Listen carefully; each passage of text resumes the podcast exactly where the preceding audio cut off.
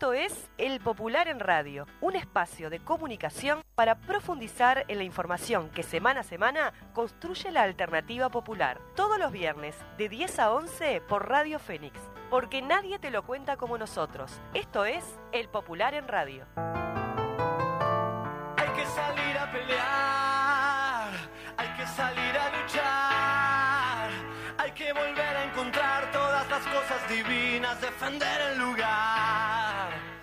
Tienes que hacerte valer, no sos un trapo de piso. Hoy elegís un país, puedes cambiar este gris, ahora no lo haces más. Es el momento, mi amor, es un momento crucial.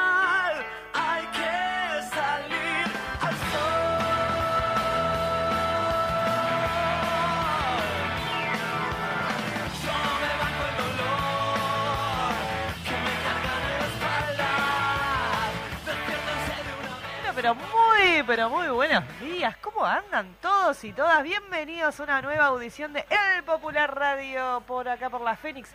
¿Cómo le va, compañera Victoria Alfaro? ¿Cómo anda usted, Paola Beltrán, que siempre llegando al filo de la navaja? Pero usted no cuente esas intimidades. Usted No tiene me que- quemes. Como que hace hora que estamos acá, usted tiene que hacer. Claro, no me Ay, queme, no, no, no me quemé, no me quemé. No, no. Bueno, pero este, más allá de eso, tenemos un programa hoy eh, particular. Sí, decir, ¿no? bastante, con bastante entrevistados en piso, así que es una diferencia. Sí, bien variadito, está, está interesante. Le damos la bienvenida a Fede Lima. ¿Cómo anda, Fede? ¿Todo bien? Eh, bigote para arriba nos hace Fede, desde el otro lado. Vamos arriba. eh, qué silencio, quedó como, como todo silencioso. Bueno, eh, ¿qué te parece si ya arrancamos, Arrancamos. con lo que arrancamos siempre, que es nuestra editorial, verdad? Editorial. Miles lanzaron la campaña del Frente Amplio. El sábado en La Paloma, el Frente Amplio festejó sus 53 años y lanzó formalmente la campaña electoral. Lo hizo en un acto unitario, cargado de historia, con propuestas, proyectado hacia el futuro y arropado por una multitud. Lo principal que ocurrió el sábado en la zona costera de Rocha fue la magnitud del acto. Una multitud, estimada en más de 10.000 personas, asumió con, el- con razón el protagonismo central del acto. Hoy no hay en Uruguay otra fuerza política capaz de semejante movilización en febrero y en carnaval. Además de los miles que se movilizaron en Rocha, llegaron a La Paloma 58 ómnibus de Montevideo, de Canelones, de departamentos cercanos y de otros no tan cercanos. Es importante destacar que el acto, siendo ya mucho, no fue la única expresión de la movilización política frente amplista para celebrar el 53 aniversario y lanzar la campaña electoral. Hay que incorporar la militancia y el compromiso de miles que se organizaron, se movilizaron en sus lugares y luego viajaron cientos de kilómetros. Hay que tomar en cuenta los miles que vieron el pasaje de los ómnibus, los saludaron y se entusiasmaron, generando decenas de mini concentraciones a lo largo de la ruta. Y también el impacto de la caravana que recorrió toda la paloma con gente en las puertas de las casas y en las esquinas saludando con banderas. Hay muchas maneras de celebrar un aniversario y lanzar una campaña. El Frente Amplio, fiel a su historia, lo hizo con una movilización de miles, con calor, entusiasmo y emoción de pueblo, con militancia desplegada. ¿Qué otra fuerza política puede hacer eso? No se ve por ningún lado. Fue un acto unitario. El FA nació hace 53 años como la expresión política de la unidad del pueblo para disputar la hegemonía a las clases dominantes y sus centenarios instrumentos para mantenerla. La unidad es la principal conquista estratégica del pueblo uruguayo. El acto de la Paloma fue unitario por la historia, por el pasado, por ese recorrido cargado de convicción, generosidad, compromiso, heroísmo y perspectiva. Pero también lo fue por el presente y por el futuro. El pueblo frente amplista tiene muy claro, lo volvió a demostrar, que la unidad es imprescindible para ganar el gobierno y lo es más para transformar la sociedad. No es sencillo que la unidad se exprese con la fuerza que lo hizo cuando la primera etapa de la campaña electoral son las elecciones internas para dilucidar quién será la candidata o el candidato presidencial y cuando hay cuatro precandidaturas. Las precandidaturas se expresaron con mucha fuerza. Hubo banderas, remeras, gorros, pegotines con los nombres y las caras de Mario Vergara, Carolina Cose, Andrés Lima y Yamandu Orsi. Hubo una presencia notoria de los partidos y sectores, pero los que, los que predominaron fueron las banderas frente amplistas, los colores de otorgués, esas que expresan una identidad política militante que nos sintetiza y nos representa a todos y todas. Hubo también en el acto una presencia formidable de la militancia frente amplista organizada y movilizada desde los comités de base. ¿Qué otra fuerza política puede mostrar esa unidad entre esos precandidatos y de estos y estas con la militancia? No se ve por ningún lado. Ese sustento histórico de la unidad se mostró proyectado hacia el presente y el futuro en el compromiso expreso, en todos los discursos y en los aplausos que saludaban esos pasajes, con el programa común del Frente Amplio. El Frente Amplio acaba de culminar un proceso democrático ejemplar de discusión y elaboración de su programa de gobierno, con cientos participando de su elaboración, miles discutiendo en los comités de base y un congreso de más de 1.500 delegadas y delegados aprobándolo. Es un programa que expresa con claridad un proyecto de país distinto al que instrumenta y defiende la coalición de derecha en el gobierno. Es un programa para transformar el Uruguay. El programa es un componente fundamental de la unidad y de la propuesta política del Frente Amplio. Las y los militantes de izquierda nos unimos, nos entusiasmamos, nos movilizamos por ideas, no por cargos de gobierno o por lugares en listas. Para las y los Frente Amplistas el programa no es un conjunto de promesas de campaña ni propuestas técnicas que se van a instrumentar mágicamente desde el gobierno. Es un desafío, es una propuesta para construir juntos con nuestro pueblo. ¿Qué otra fuerza política puede mostrar un programa así? No se ve por ningún lado. Las elecciones son el momento de mayor síntesis política e ideológica de nuestra sociedad, el momento donde la mayoría de nuestro pueblo se define y lo hace de múltiples maneras. El enorme desafío político es lograr que esa síntesis sea mayoritariamente a favor de la perspectiva popular. No será sencillo. El poder tiene mucho dinero y muchas herramientas. Las está usando y lo hará mucho más, sin ningún pudor, para intentar mantener el gobierno. Incluso usará los recursos del Estado con variadas formas de clientelismo que los ha caracterizado históricamente. Lo vimos en estos cuatro años y lo estamos viendo en estos días.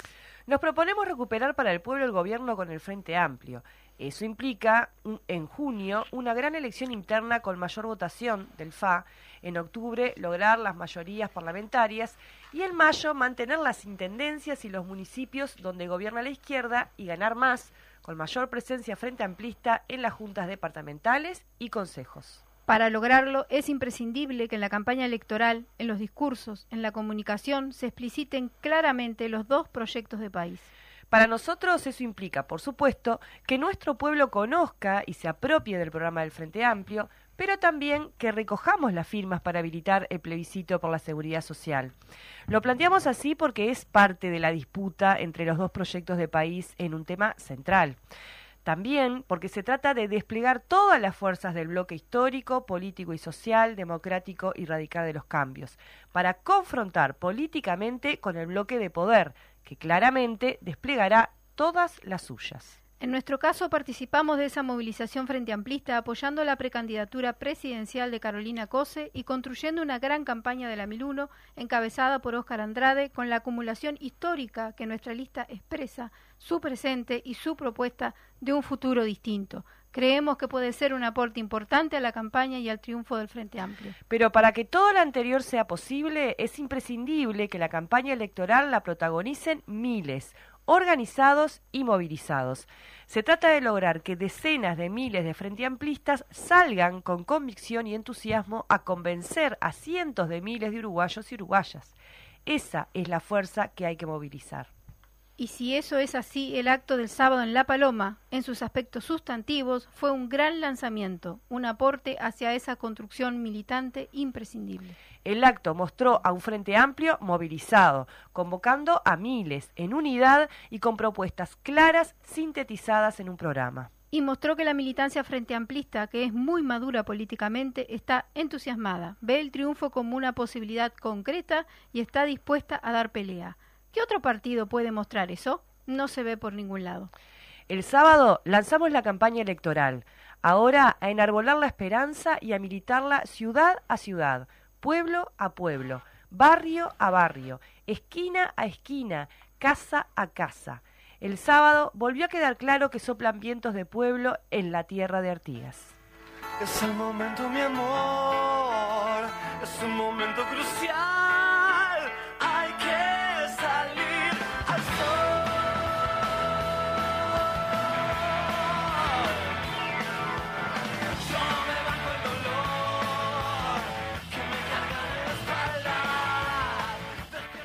Bueno, este, ¿usted fue al acto? No, o sea que no pude ir, justo. Lo- ¿Pero lo viste en la, la transmisión? Lo vi, algo? lo vi, lo vi. ¿Qué le pareció? Precioso. Estaba lindo, ¿no? Muy lindo, muy entusiasmado, mucha gente, Sí. que más no se puede pedir. Y además había pronóstico lluvia y por suerte no. Sí, ocurrió la magia. Exacto. Se alinearon los planetas. En, en el frente hay mucha alegría también, hay unas primeras evaluaciones que realmente lo, lo destacan. Eh, fue muchísima, muchísima gente, ¿no? Y además en un lugar hermoso. Sí, sí, total. Bueno, vamos a continuar con, con el contenido que tenemos preparado para hoy, que, que está lindo. Yo está, muy entusiasmada con el programa de hoy, ¿no, Victoria? Es un programa con muchos temas, muchas cosas y con mucha actualidad. así Bueno, que vam- vamos Ahora sí, Fede. Entrevista.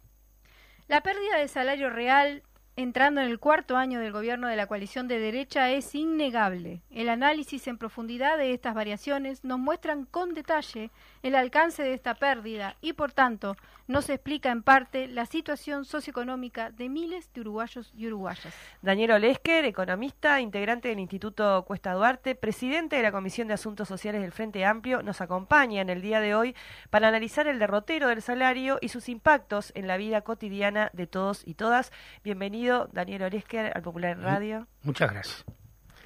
Bueno, eh, sí, el, análisis del salario es una... Primero, ¿por qué es importante analizar el salario? sí. Bueno, es importante porque eh, el, entre, eh, el ingreso de los hogares en Uruguay es básicamente dependiente de salarios o jubilaciones y como todos sabemos, las jubilaciones evolucionan igual que los salarios por, por porque las jubilaciones se ajustan por el índice medio salario, ¿no? Sí. Entonces, lo que le pase a la- a- al salario influye en el 70, casi 80% de los hogares en el Uruguay. Algunos están formalizados, otros no. Ahora veremos eso. Ajá. Entonces, analizar el, el salario para mí implica tres cosas, básicamente. Una es el análisis puntual, cómo estamos hoy. Ujú.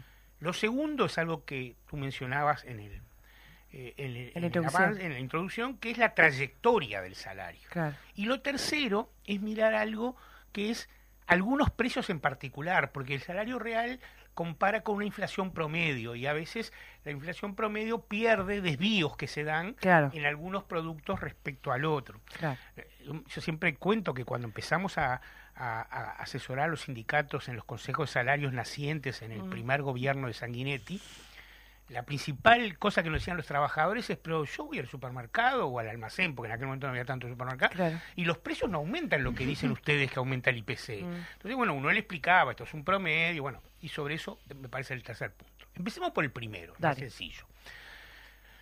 Punta a punta, es decir, en 2023 respecto a 2019, los salarios han alcanzado el nivel de 2019. Es decir, cuatro años después, este, los salarios reales están en el nivel que estaban hace cuatro años en 2019. O sea, en promedio los trabajadores y las trabajadoras pueden comprar eh, los mismos bienes que compraban en 2019.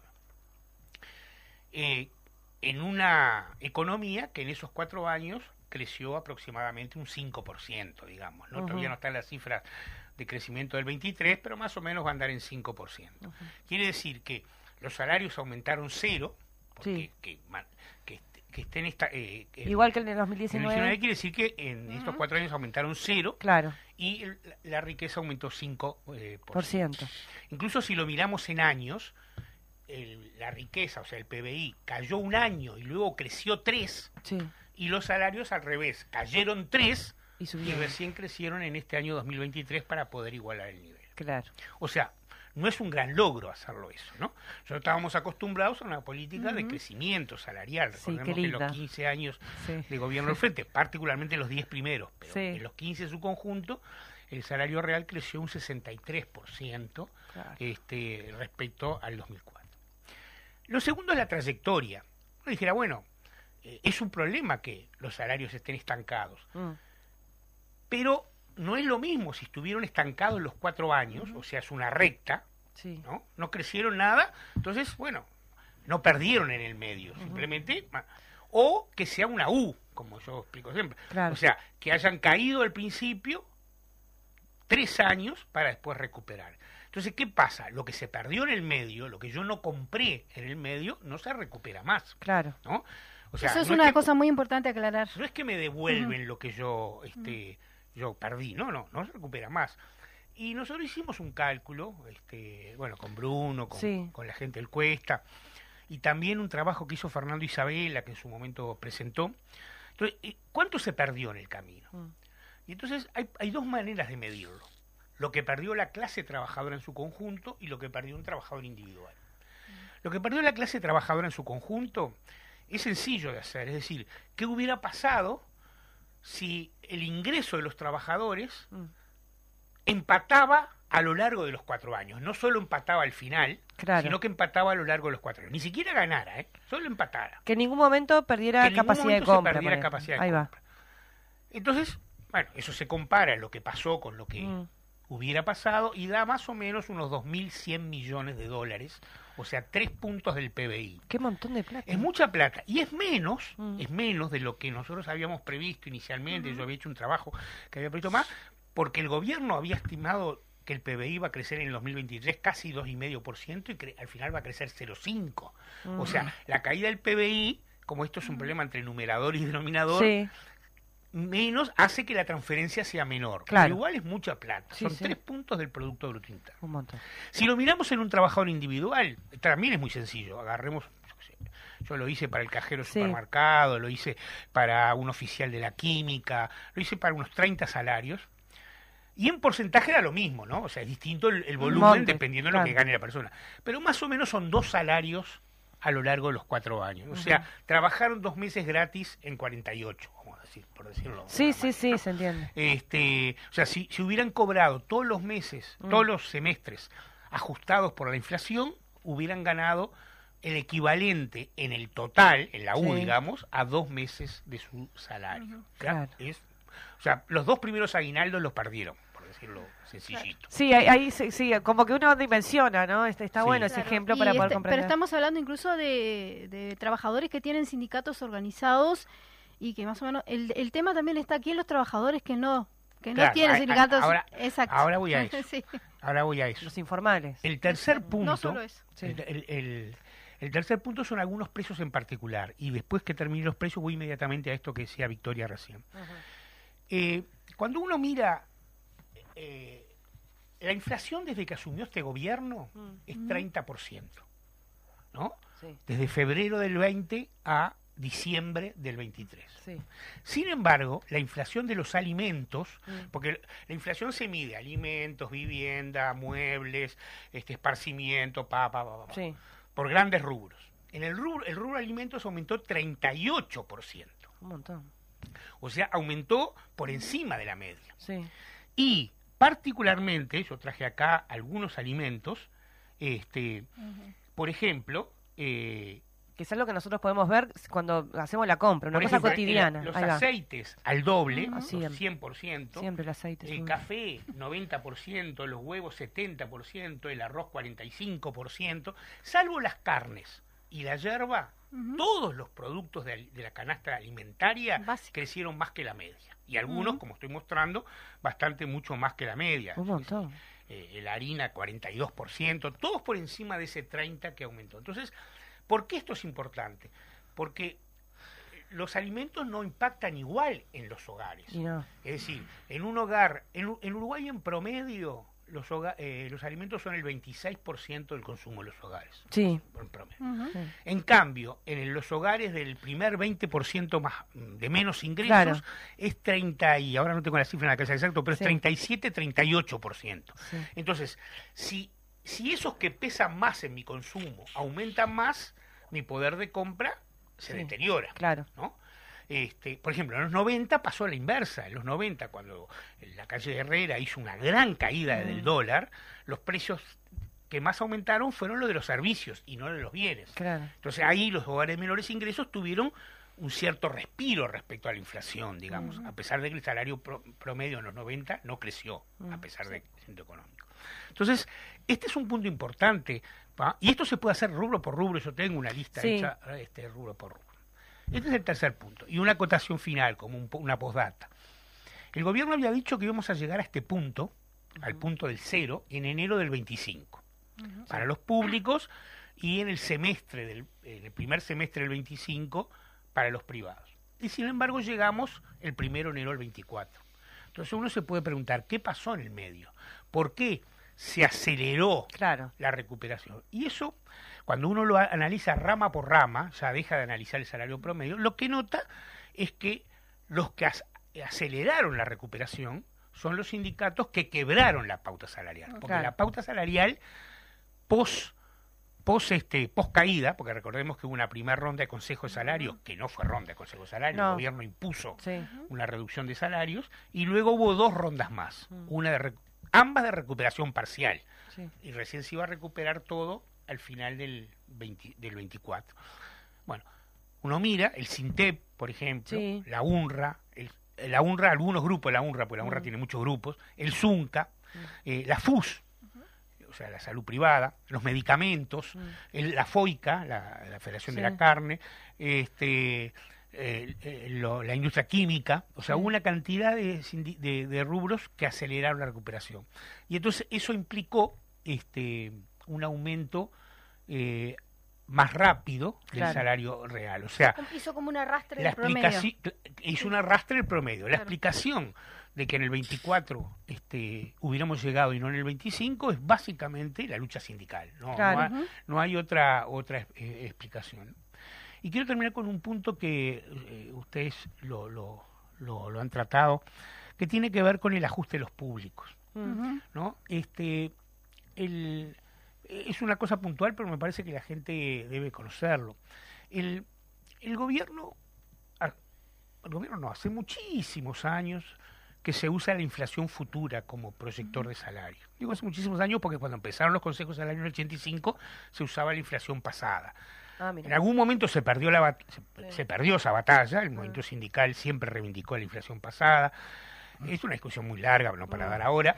Este, y quedó la inflación futura. Mm. Entonces el gobierno dice, bueno, yo te voy a dar un aumento salarial de acuerdo a lo que yo, a lo que se proyecta de inflación futura, y luego al final del semestre, en el caso del, Mm. de privados, o del año en el caso de los públicos, yo te doy la diferencia si es que Claro. eso pasó. Bien. Cuando se firmó el convenio de la COFE y la, y la CESEU, también el Sindicato de la Enseñanza, había una inflación proyectada por el gobierno, que para enero del 2024 era 5,8%. Ujú. El 19 de diciembre se reunió el Comité de Política Económica del, del, del Banco Central y decidió cambiar esa meta. Mm. Cosa que legítimamente lo puede hacer, tiene Claro, todo el claro. derecho a cambiar la meta si entiende que las condiciones de inflación bajaron. Lo que no puede hacer es cambiar ese número en el convenio, que ya estaba firmado y ya decía que iba a ser con 5... con- No decía el valor de la inflación proyectada, decía el concreto. ¿Cuánto la pusieron? 4,9. Quiere decir que hoy los trabajadores van a recibir un 0,9% más. Y con esta cosa de las U y de, los, de las U, capaz que al final del año lo recuperan, porque la inflación de verdad no va a ser 4,9 este año, ¿no? Entonces se lo van a devolver, pero se lo van a devolver un año después. Y el gobierno, eh, yo hice una cuenta rápida, pero lo chequeé con, con Pablo de Arrocha y, y más o menos tenemos el mismo número, este, el gobierno todos los meses por pagar ese 0,9 menos a toda la masa salarial de trabajadores públicos, tanto los de la Administración Central como los de eh, los de la enseñanza, Sí. este, se ahorra en un entorno entre 40 y 50 millones de dólares, que va a gastar de menos en el año en el presupuesto público.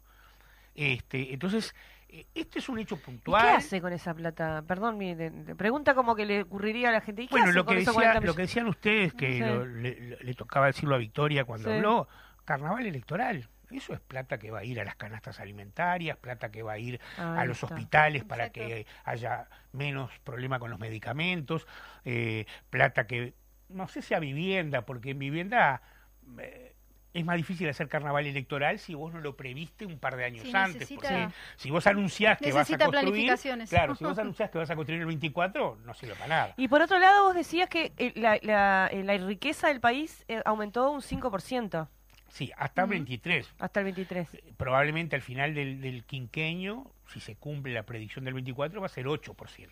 Entonces hay gente que le fue muy bien, Mm. ¿no? El- el- Esa es la otra Hay- ecuación. claro, hay parte dos- de la nos, quedan, ecuación. nos quedan cuatro minutitos. hay dos indicadores Sí. para eso. Eh, El Banco Central publica un indicador que es la tasa de ganancia del sector Mm. exportador. Mm. Sí. esa viene creciendo hace mucho tiempo, pero particularmente en este periodo creció mucho. Hasta el primer semestre del 23. Mm. Ahí, o sea, el año récord fue el 22. No solo récord en exportaciones, Ah, que es- puede, puede no implicar mayor ganancia, porque las exportaciones también dependen de cuánto valía el dólar y cuánto te Sí, cuestan claro. los bienes, Sí. ¿no? Pero fue un récord en materia de esto que llaman la tasa de ganancia del sector exportador. En el 23 se, les complicó un poco, pero en, el, en los cuatro años tiene un crecimiento muy importante, Sí. muy importante. Y el otro indicador que se usa es que si yo digo algo muy sencillo, si el producto creció 5%, ¿cómo se reparte ese producto? Claro. Trabajo, capital, Estado. Claro. El Estado permaneció más o menos igual. Mm. Más o menos la recaudación del Estado, comparando 23 con 19, es más o menos la La misma. misma. La ma- los salarios también permanecieron igual. Sí. Entonces, en el medio, ¿qué pasó? Cuando los salarios cayeron y el empleo iba cayendo. Ahora se recuperó todo, Sí. pero estamos hablando de la trayectoria. Eso fue la ganancia del capital. No hay datos para analizarla por dentro, la ganancia del capital. Es probable Mm. que, por algunos datos que uno maneja, que eso haya básicamente concentrado en el capital inmobiliario, o sea, ¿no? Mm, O sea, mm. Uno recorre Montevideo, recorre Punta del Este, recorre este, otras ciudades del interior y el nivel de construcción es Es un montón. a- a- Es abrumador. ap- apabullante. Es abrumador. Sí, es apabullante. Es, eh, las grandes superficies comerciales, porque en la medida que el salario se va recuperando, se va recuperando el consumo. porque Claro. Los trabajadores no ahorran. Sí. En, En general, sí, sí, el promedio. Entonces lo que hacen es, después de una caída grande del salario en el 20 y una caída en el 21, en el 22 empiezan a, re- a reconsti- reconstituir su consumo. También a pagar deudas, pero ese es otro Sí, tema. sí. A reconstituir su consumo. Y yo creo que ahí estuvo muy concentrado en las grandes superficies comerciales, No. que hoy ya no son un fenómeno solo metropolitano, porque antes decíamos, "Ta, sí. eso pasa en Montevideo, no, hoy pasa en todo el país, sí. hay grandes cadenas que se han instalado en el, el interior y han eh, captado consumo Sí. importante, y también en algunos industriales exportadores, como veíamos con la tasa de ganancia. Esto yo creo que ha sido una distribución entre el trabajo y el capital, y al interior del capital, en los sectores más concentrados del, del, del capital, claro. digamos, ¿no? Sí, sí. Este, y, uno se podría preguntar, ¿por qué no impactó tanto esto? ¿no? Mm. Porque uno dice, bueno, pero eh, vos caminás la calle Mm. y más allá de que efectivamente aumentaron las personas en calle, Sí. La pobreza sigue siendo más o menos la Sí. misma que cuando nosotros dejamos, un poquito más, era, nosotros dejamos 8,8 y ahora es 9 con, Mm. con 6. Porque la gente tenía las espaldas construidas en los 15 años de gobierno. Claro. esto hay que decirlo. Sí. Porque decir que la economía no está colapsada, decir que tenemos condiciones para que cuando ganemos en el 25 eh, rápidamente reconstruyamos este, una sociedad más igualitaria y demás, es porque esto no fue la crisis del 2002, que Claro. actuó sobre una década como la del 90, en que la gente vivió más o menos igual, sino que eh, la crisis, de- la, la concentración del ingreso del gobierno de la calle Pou actuó sobre una economía que tenía espaldas para que el impacto no sea tan duro, digamos. Sí, sí, tal cual. Eso ni hablar, digo, lo vemos en, en la salud, donde vos Bueno, estuviste la perfectamente, salud es un caso. cómo fue la, la base que, que aguantó la pandemia. salud es un caso. ¿no? Eso Sí. es clarísimo. Ah. Bueno, muy bien. Eh, lamentablemente, Olesker, ya estamos, tenemos que terminar. Y lo interesantísimo, me parece que este, nos ayuda a comprender mejor todo eh, y a- no como para tener como más perspectivas, más elementos para pensar. La nota, también hay una, en esta- este informe de, de Daniel Olesker está en el Está en el semanario semanario, está en el portal va. web también. publicado y en la web para quienes lo quieran como analizar más este, en fino. Te damos la Muchas despedida. gracias.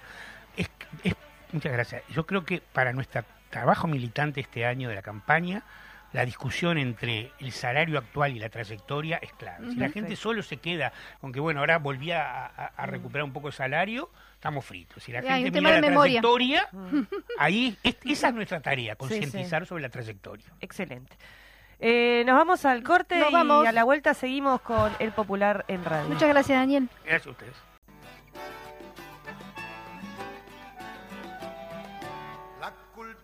Es la sonrisa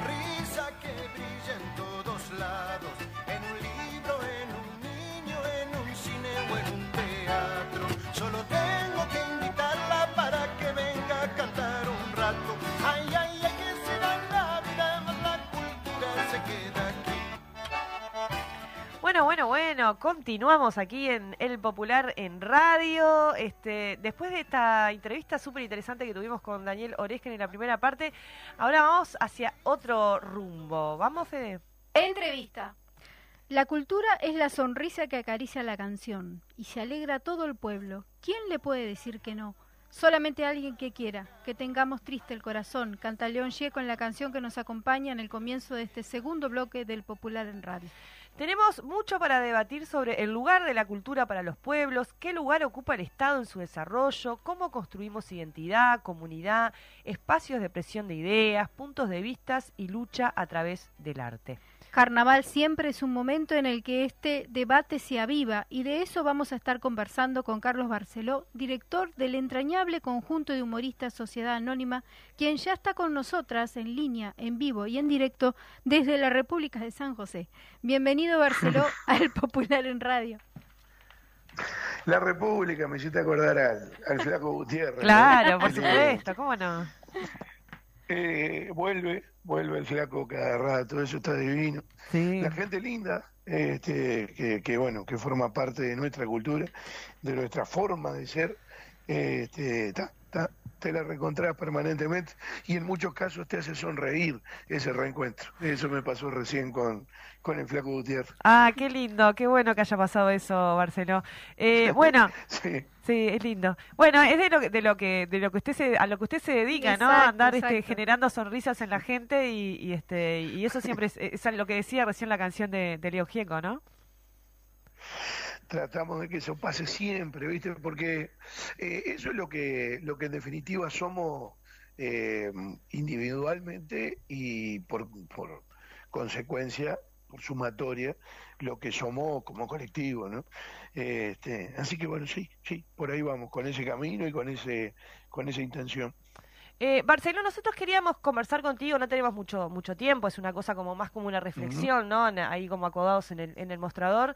Eh, en todo esto que, que, se, que se está dando en relación a, a la disputa, mm, si se quiere, hay una cuestión ahí media ideológica, ¿no? De, de querer hegemonizar como todo lo que se dice y todo lo que pasa en- La disputa del hacia, la, hacia masa, ¿no? En este caso, puntualmente en el que tiene que ver con, con el carnaval, con las murgas, le- vimos lo que pasó en Rocha, ahora vemos el tema de cómo se manejan también los fondos del Estado para, para financiar o no financiar o para resaltar tal vez el carnaval en el interior y no tanto el montevideano, eh, las distintas identidades políticas.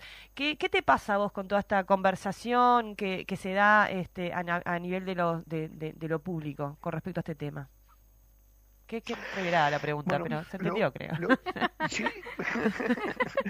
Eh, eh, es como cuando decía del mostrador y en la, en la panadería eh, en la mañana que mm, alguno se va quedando y va sumándote a una charla Claro. Que, que, que tiene eh, visos de tertulia, pero que, que tiene que ver también con cuando cada uno va volviendo a su casa y cuándo llegó, y te va sumando esa conversación y no sabes muy bien quién estuvo antes, y hay quienes opinan apenas, y hay quienes vienen como con ganas de decir, eso te Ujú. pasa casi todos los días, ¿no? Y, mm, y, y eso es el, todos los días, además de mm, la discusión social de determinados temas. Eh, hay algunos que ayudan a instalar temas. Como hay bolicheros que lo hacen, hay panaderos que te lo dicen, hay un carnicero cerca de casa que, que vos vas pasando, está en un súper, entonces vos vas pasando y te pregunta fuerte, para que vos te instala temas el bandido, y eso está notable. Claro. Entonces, eh, este, claro, cuando hubo un clásico, hay un montón de gente a la que hay que, a la que se le puede eh, tomar un poquito el pelo, eh, a la que se le puede ahora enrostrarle una victoria y, y, y con ese juego eh, ir pasando un rato juntos. Pero también te va poniendo temas de los otros. Trajiste la lapicera porque parece que acá la señora tiene ganas de firmar. ¿Cómo, Sí. es? ¿Cómo es el tema? Contame. Sí, Y te lo tira y lo deja ahí arriba y otro le pregunta a otro y terminas hablando de, de, bueno, porque es importante eh, firmar para no tra- estar trabajando unos años más al cohete y a quién le puede servir y a quién no. Y en definitiva te dejó ese tema planteado Sí. y dejó que los demás hablaran. porque además él está cuidando su laburo y te tira el tema, pero no, no te opina porque capaz que hasta se le complica. Claro. Entonces, eso se hace a través de la cultura eh, y de una expresión, de una canción, de un espectáculo de carnaval, de cualquier cosa. Que la gente pueda hablar de temas que si no, capaz que no habla. Que la gente se junte y opine. Además de opinar, si fuera el caso. Eh, es, es la comparecencia entre todo, el poner en voz alta un tema para que lo discutamos, para que crezcamos, eh, hablar de eh, el posicionamiento y de, de las mujeres en, en la conversación general, eh, la que siempre está en, en el día a día, como está cualquiera, pero de repente eh, la, la, eh, comunidad empieza a hablar del rol de la mujer Mm. o empieza a hablar de, este, como estamos haciendo con el espectáculo de este año, de salud mental. Claro. Y empezás a conversarlo, porque eh, lo pusiste sobre la mesa, Agenda. el tema de siempre. Mm. Claro. Por un ratito claro. podés, eso- podés hacer agenda. y entonces provocar que se hable sobre un tema y se habla o no. Sí, sí, Y, y eso, lejos de estar mal, es saludable. claro. Es como cuando el domingo en la mesa, este, porque el domingo se juntaba toda la familia, Mm. pero si no cualquier día en la mesa, la tía, la abuela, este, pues generalmente eh, eh, era, era alguien así, o sea, pero eh, eh, empieza a tirar un tema y dice, ah, sí que estás estudiando tal cosa, fulanito. Y bueno, y, y el año que viene, y entonces ahí te contesta fulanito y se, entre- y se entera el resto de la familia Que quería estudiar tal cosa y no tal otra, y se habló en voz alta y en familia, y se resuelve un problema, se lo encara, que si no, no se hacía. Esas cosas este, se pueden hacer, o de lo contrario, te las callás eh, socialmente y el colectivo no habla, que yo que sé, que los maestros ganan menos de lo que merecen, que no hay presupuesto para tal cosa, que y si no lo habla a la sociedad, como a esa familia del cuento de recién, Mm. este, eh, se le pasa por alto un tema importante y no lo resuelve a tiempo y alguien es menos feliz de lo que podría. Claro. Y entonces, qué necesaria que es eh, esa, esa función Sí. de, de la cultura. Ahí va, me, me pare- iba lo mismo, este, es una función social, entonces, eh, partiendo como, y, y necesaria, ¿no? Entonces, en ese sentido te pregunto, ¿el Estado qué rol juega en esa función social? Eh, en, en esto de cómo se usan los recursos para la cultura, que a veces se cuestiona, ¿no? Incluso lo estamos viendo en Argentina ahora con mi ley. Claro, este, pero en general acá también está esa discusión sobre la mesa. Eh, gastar plata en la cultura, gastar plata en, en, en, la- en las murgas, gastar plata en el carnaval de Montevideo, pero no, pero gastar plata, eh, que está muy bien, ¿no? Apoyar el carnaval en el interior, que es una manera de carnaval este, diversa. Nosotros no tenemos una sola manera de tener carnaval, tenemos un país muy diverso. ¿Qué, qué pensás ahí? O sea, ¿cuál es el rol del Estado en esta voz alta que es necesario que, que esté o que- y que cumple una función social? El que en, en realidad el, el Estado termina teniendo eh, el rol que el administrador de turno decide que tenga. Ahí va. Y, y entonces puede ser, eh, varía, ya, ya ahí es interesante que varíe con el administrador de turno. Mm, Eso ya es interesante como análisis mm. y va a cambiar en cada caso de acuerdo a sus conveniencias. Eh, cambiémoslo, la salud, ¿atendemos a todo el mundo o atendemos a los amigos míos? Eh, en cultura, dejamos que tengan apoyo cultural en su exploración personal y en su capacidad de decir y de incidir entonces sobre el colectivo, todos o solo los que son amigos míos, o solo los que yo quiero que digan tales cosas y no otras. Ya, ya eso es, es- Claro. es un- una cuestión muy básica, pero es el primer paso para, para analizar qué país queremos. Y entonces aplaudirá Puglia co- porque le pagaron un platal desde arriba de la chata de un camión, Sí. pero no tiene chance eh, de aplaudir y además de decir algo que provoque reflexión un artista, porque Puglia no es artista. No. Puglia es un cocinero simpático, pero no es un artista. Y si yo quiero escuchar la guitarra, prefiero escuchar a Larva tocando la guitarra Claro. y no a Puglia. Es más, si tengo un momento de recogimiento, capaz que quiero elijo escuchar a, al hermano A o a Fidel, a Fidel Vilar, de acá de San José, tocando la guitarra.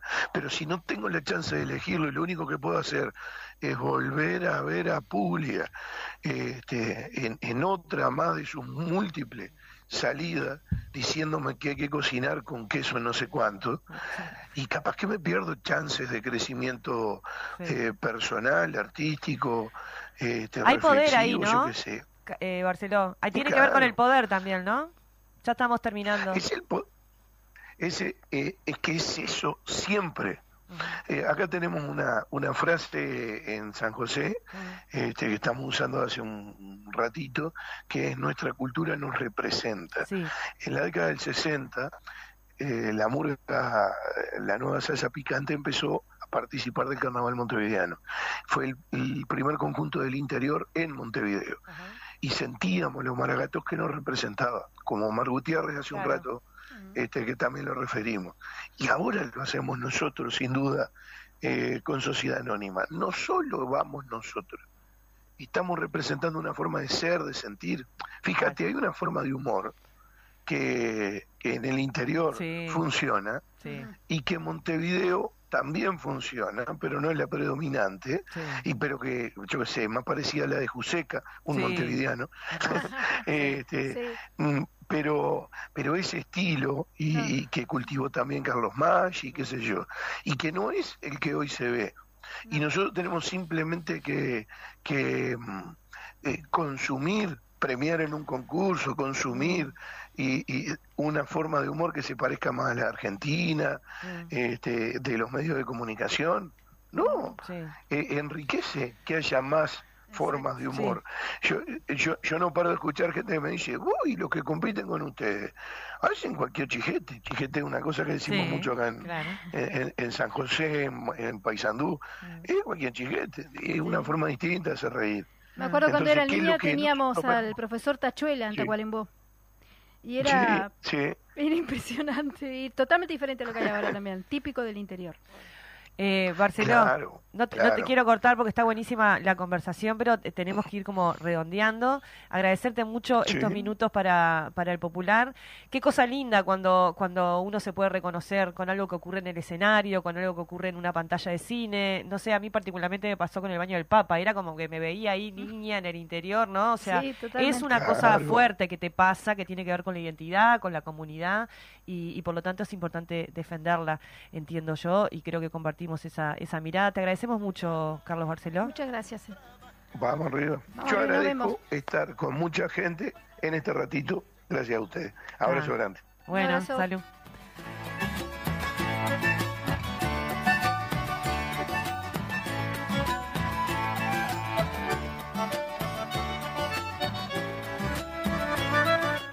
Bueno, qué lindo, qué lindo. Yo sé de las que se muere de risa con, con este Sociedad Anónima, de las que entiende, una vez. entiende el humor porque conecta con esa con esa manera del interior, más allá de que, por ahí crecí en Maldonado, pero que te, y que te morís de la risa, así que me encantó poder conversar con Barceló. Bueno, vamos a seguir conversando. También un tema que no hemos tocado acá en el, en el programa, que, que, que va también a la profundidad, pero desde otro lugar, que también tiene que ver con, con la vida, ¿no? Este, Bueno, eh, vamos, Fede. Entrevista. Elegir es dignidad. Bajo esa consigna, la organización Empatía Uruguay nuclea a diversas personas que se organizan para impulsar la despenalización de la eutanasia en Uruguay. En el Parlamento se encuentra un proyecto de ley que cuenta hace un año eh, un poquito más capaz ya, con media sanción de diputados, pero que actualmente está paralizado. ¿Por qué despenalizar la eutanasia? ¿Por qué no avanza el proyecto de ley? ¿Cómo vienen trabajando desde Empatía Uruguay? Son algunas de las preguntas que tenemos para Florencia Salgueiro, integrante de la organización, a quien ya le damos la bienvenida al Popular en Radio. Bienvenida, Flor. Muchas gracias por la invitación. Bueno, decíamos en, la introducción, em, en este programa nos ha tocado el tema, pero por suerte ha tenido, por suerte no, por la definición, organización de la gente, el impulso de la ley, una visibilización en, los medios de comunicación, eso está bueno, habla de una sensibilidad.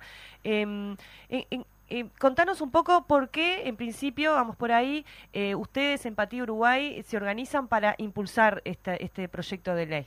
Bueno, Eh, en el caso de muchos de los que formamos parte de Empatía Uruguay tienen que ver con historias personales de eh, pasar de cerca procesos, en mi caso fue mi padre, de una enfermedad terminal eh, que no tenía solución y que la persona en cierto momento dice no doy más, por favor ayúdenme a morir con dignidad y que en Uruguay eso es ilegal. Pero otras personas también desde un punto de vista más filosófico creen que cada uno tiene que tener la libertad, la autonomía de decidir sobre su cuerpo y que hoy en día eso no se puede hacer porque incluso si todos sabemos que te vas a morir, incluso si sabemos que estás sufriendo y que no hay un tratamiento que a vos te resulte aceptable y que te alivie, incluso si vos y toda tu familia y tu médico están de acuerdo que tal vez lo más empático que hay para hacer es ayudarte a irte en tus propios términos, eso en Uruguay hoy eh, es ilegal porque, bueno, eh, las leyes dicen que un médico no te puede ayudar y que si lo hace está cometiendo un delito y una falta ética. Entonces, eh, un poco desde empatía, lo que nos pasó fue que el proyecto lo presentó primero Ope Pasquet en 2020, vino la pandemia, imposible discutirlo. Después eh, empezó a haber como una campaña en contra y veíamos que no había ninguna voz a favor desde fuera de lo político partidario, a pesar de que empatía hay un montón de gente como yo que forma parte de colectivos partidarios. Entonces dijimos, bueno, ¿qué es lo que falta en este debate público? dijimos, primero, faltan las voces de la familia, faltan testimonios, falta realmente que se escuche a las personas reales que están pasando por esto o que pasaron y que no es una teoría para ellos, sino que es una historia de vida. Y por otro lado también veíamos mucho mito y mucha como uso eh, malintencionado de noticias o de cosas así, entonces dijimos, bueno, también falta la evidencia y discutir esto, porque también no es Uruguay el primer país donde se está discutiendo esto, bueno, discutir la experiencia de otros países y demás eh, sin falsearla, ¿no? Porque eso lo hemos visto en muchos casos. Entonces, bueno, básicamente lo que dijimos es a compartir estos testimonios, a compartir nuestros argumentos y a compartir evidencia para que el debate se dé de una manera razonable y no de cualquier manera. Sí, eh, por ejemplo, ustedes tienen eh, distintos medios, yo los encontré, los descubrí por Instagram.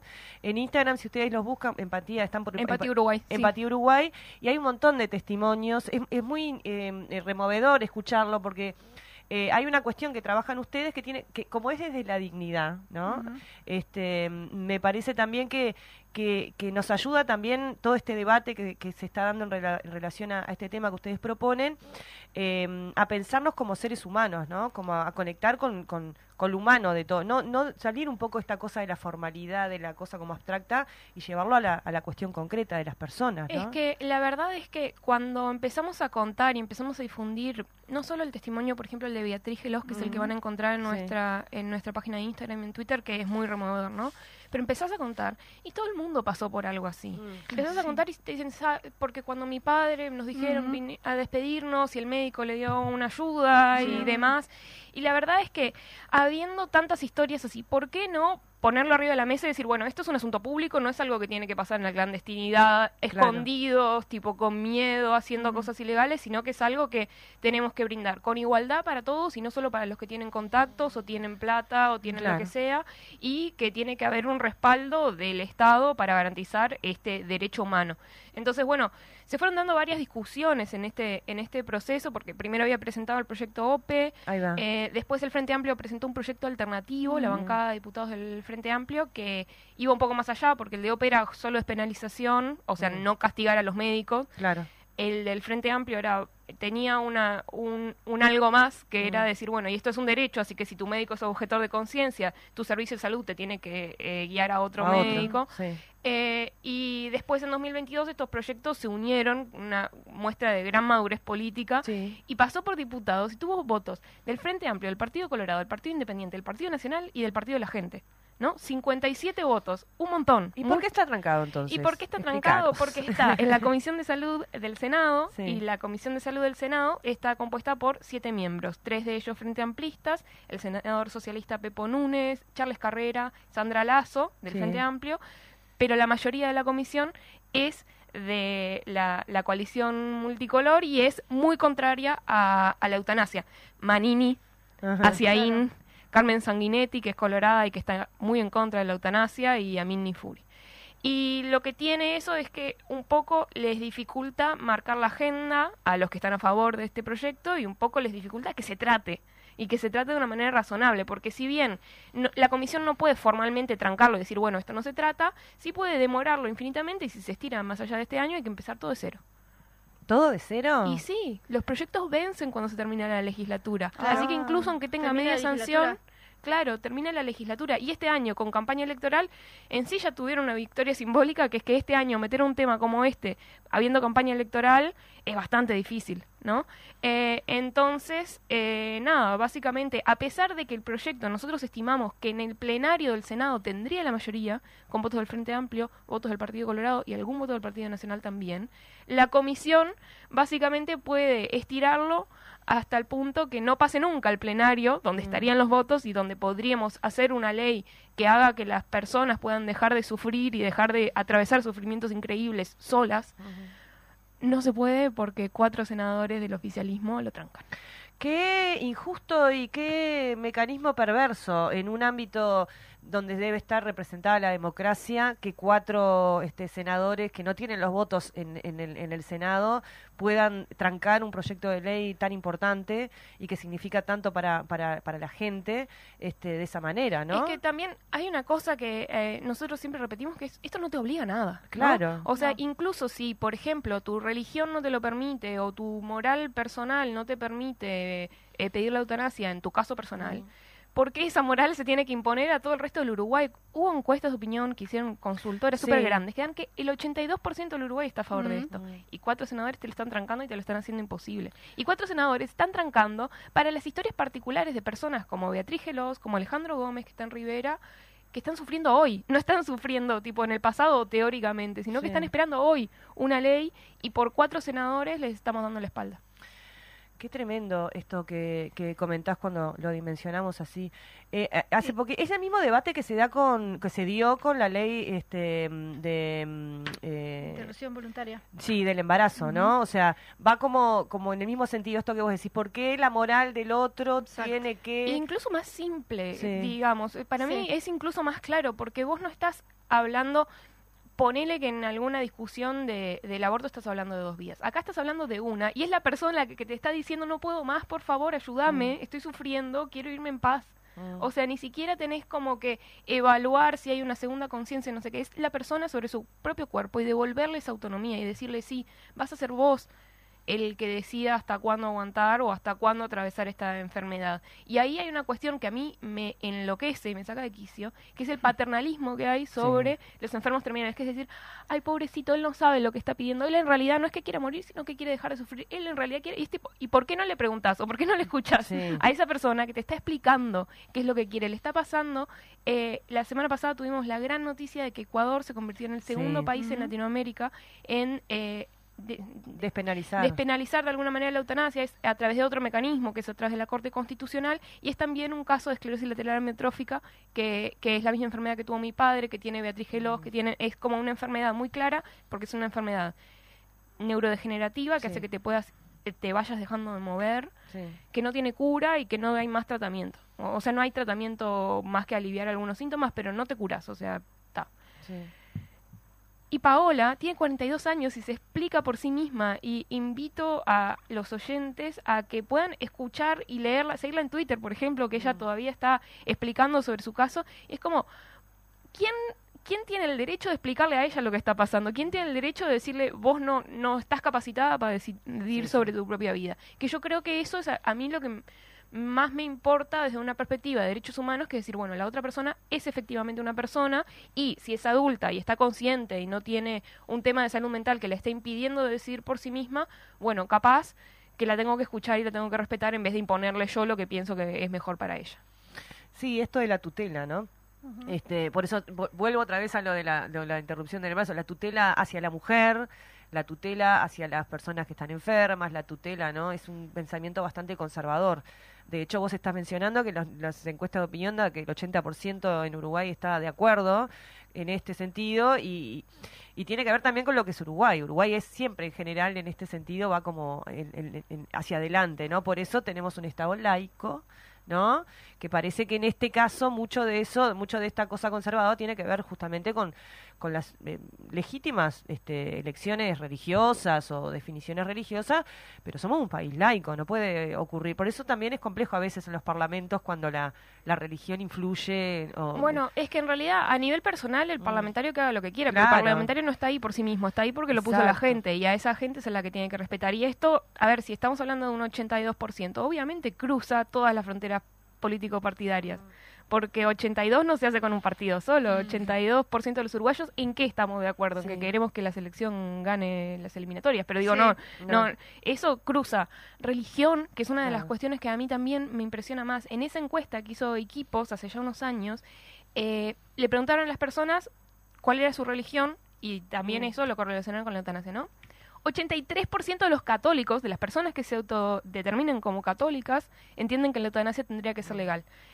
Eso quiere decir que también hay una desconexión eh, entre tal vez eh, como eh, lo que oficialmente se dice y lo que piensan las personas, porque las personas primero pueden pensar, bueno, capaz que yo no para mí, pero entiendo Mm. que si mi vecino está deseando eso, tiene derecho, y por otro lado, también de gente que dice, bueno, como dice Paola, Mm. que también eh, habla de eso desde Ecuador, dice, bueno, yo no creo en un Dios cruel que quiere hacerme sufrir, sino que creo que Dios va a entender eh, que este sufrimiento eh, no se corresponde con la vida en abundancia, no se corresponde con, con la promesa de, de- de la religiosidad. Entonces, ni siquiera es algo monolítico de decir, bueno, es la religión. Yo creo que sí, que puede tener más que ver con cuestiones eh, sí, conservadoras o, o que no, no entienden de la misma manera que entendemos nosotros la empatía, el respeto al otro y entenderla como persona que, que es y que tiene derecho a, a elegir y de tener eh, su propia dignidad. Muy bien, estamos terminando, Florencia. Eh, te agradecemos muchísimo que hayas venido hasta acá, hasta el estudio, que, te- que muy, con mucho entusiasmo dijiste que sí. Eh, como te digo, es la primera vez que tocamos este tema. Se vienen las elecciones, el proceso electoral y vendrá un nuevo periodo parlamentario y estaremos atentos y atentas porque ahí hay que empujar. Veremos qué pasa, ¿no? Hay que Este, empujar este año, ¿eh? yo no me doy por vencida Claro. todavía. empujar este Todavía año. unos No, meses. no, no, sí, claro, empujar este año y, y- pero también tener en cuenta eso, ¿no? Que, que está esto ahí, que es importante y que siempre cuestan estas cuestiones, pero que cuando llegan eh, transforman realmente, transforman real vida, la vida de la gente en, en- en lugares muy, muy profundos. Eh, gracias, Florencia. Gracias a ustedes. Nos despedimos. Nos Victoria. vemos. ¿Por No. qué? ¿Por qué, Paula, nos vamos? Nos vemos el viernes que viene en Popular Radio porque, porque bueno, porque nadie te lo cuenta como nosotras. Chao,